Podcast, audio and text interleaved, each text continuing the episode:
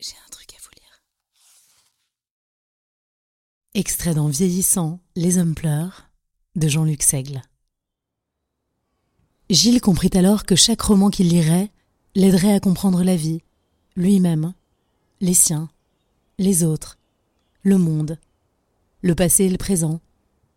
Une expérience similaire à celle de la peau.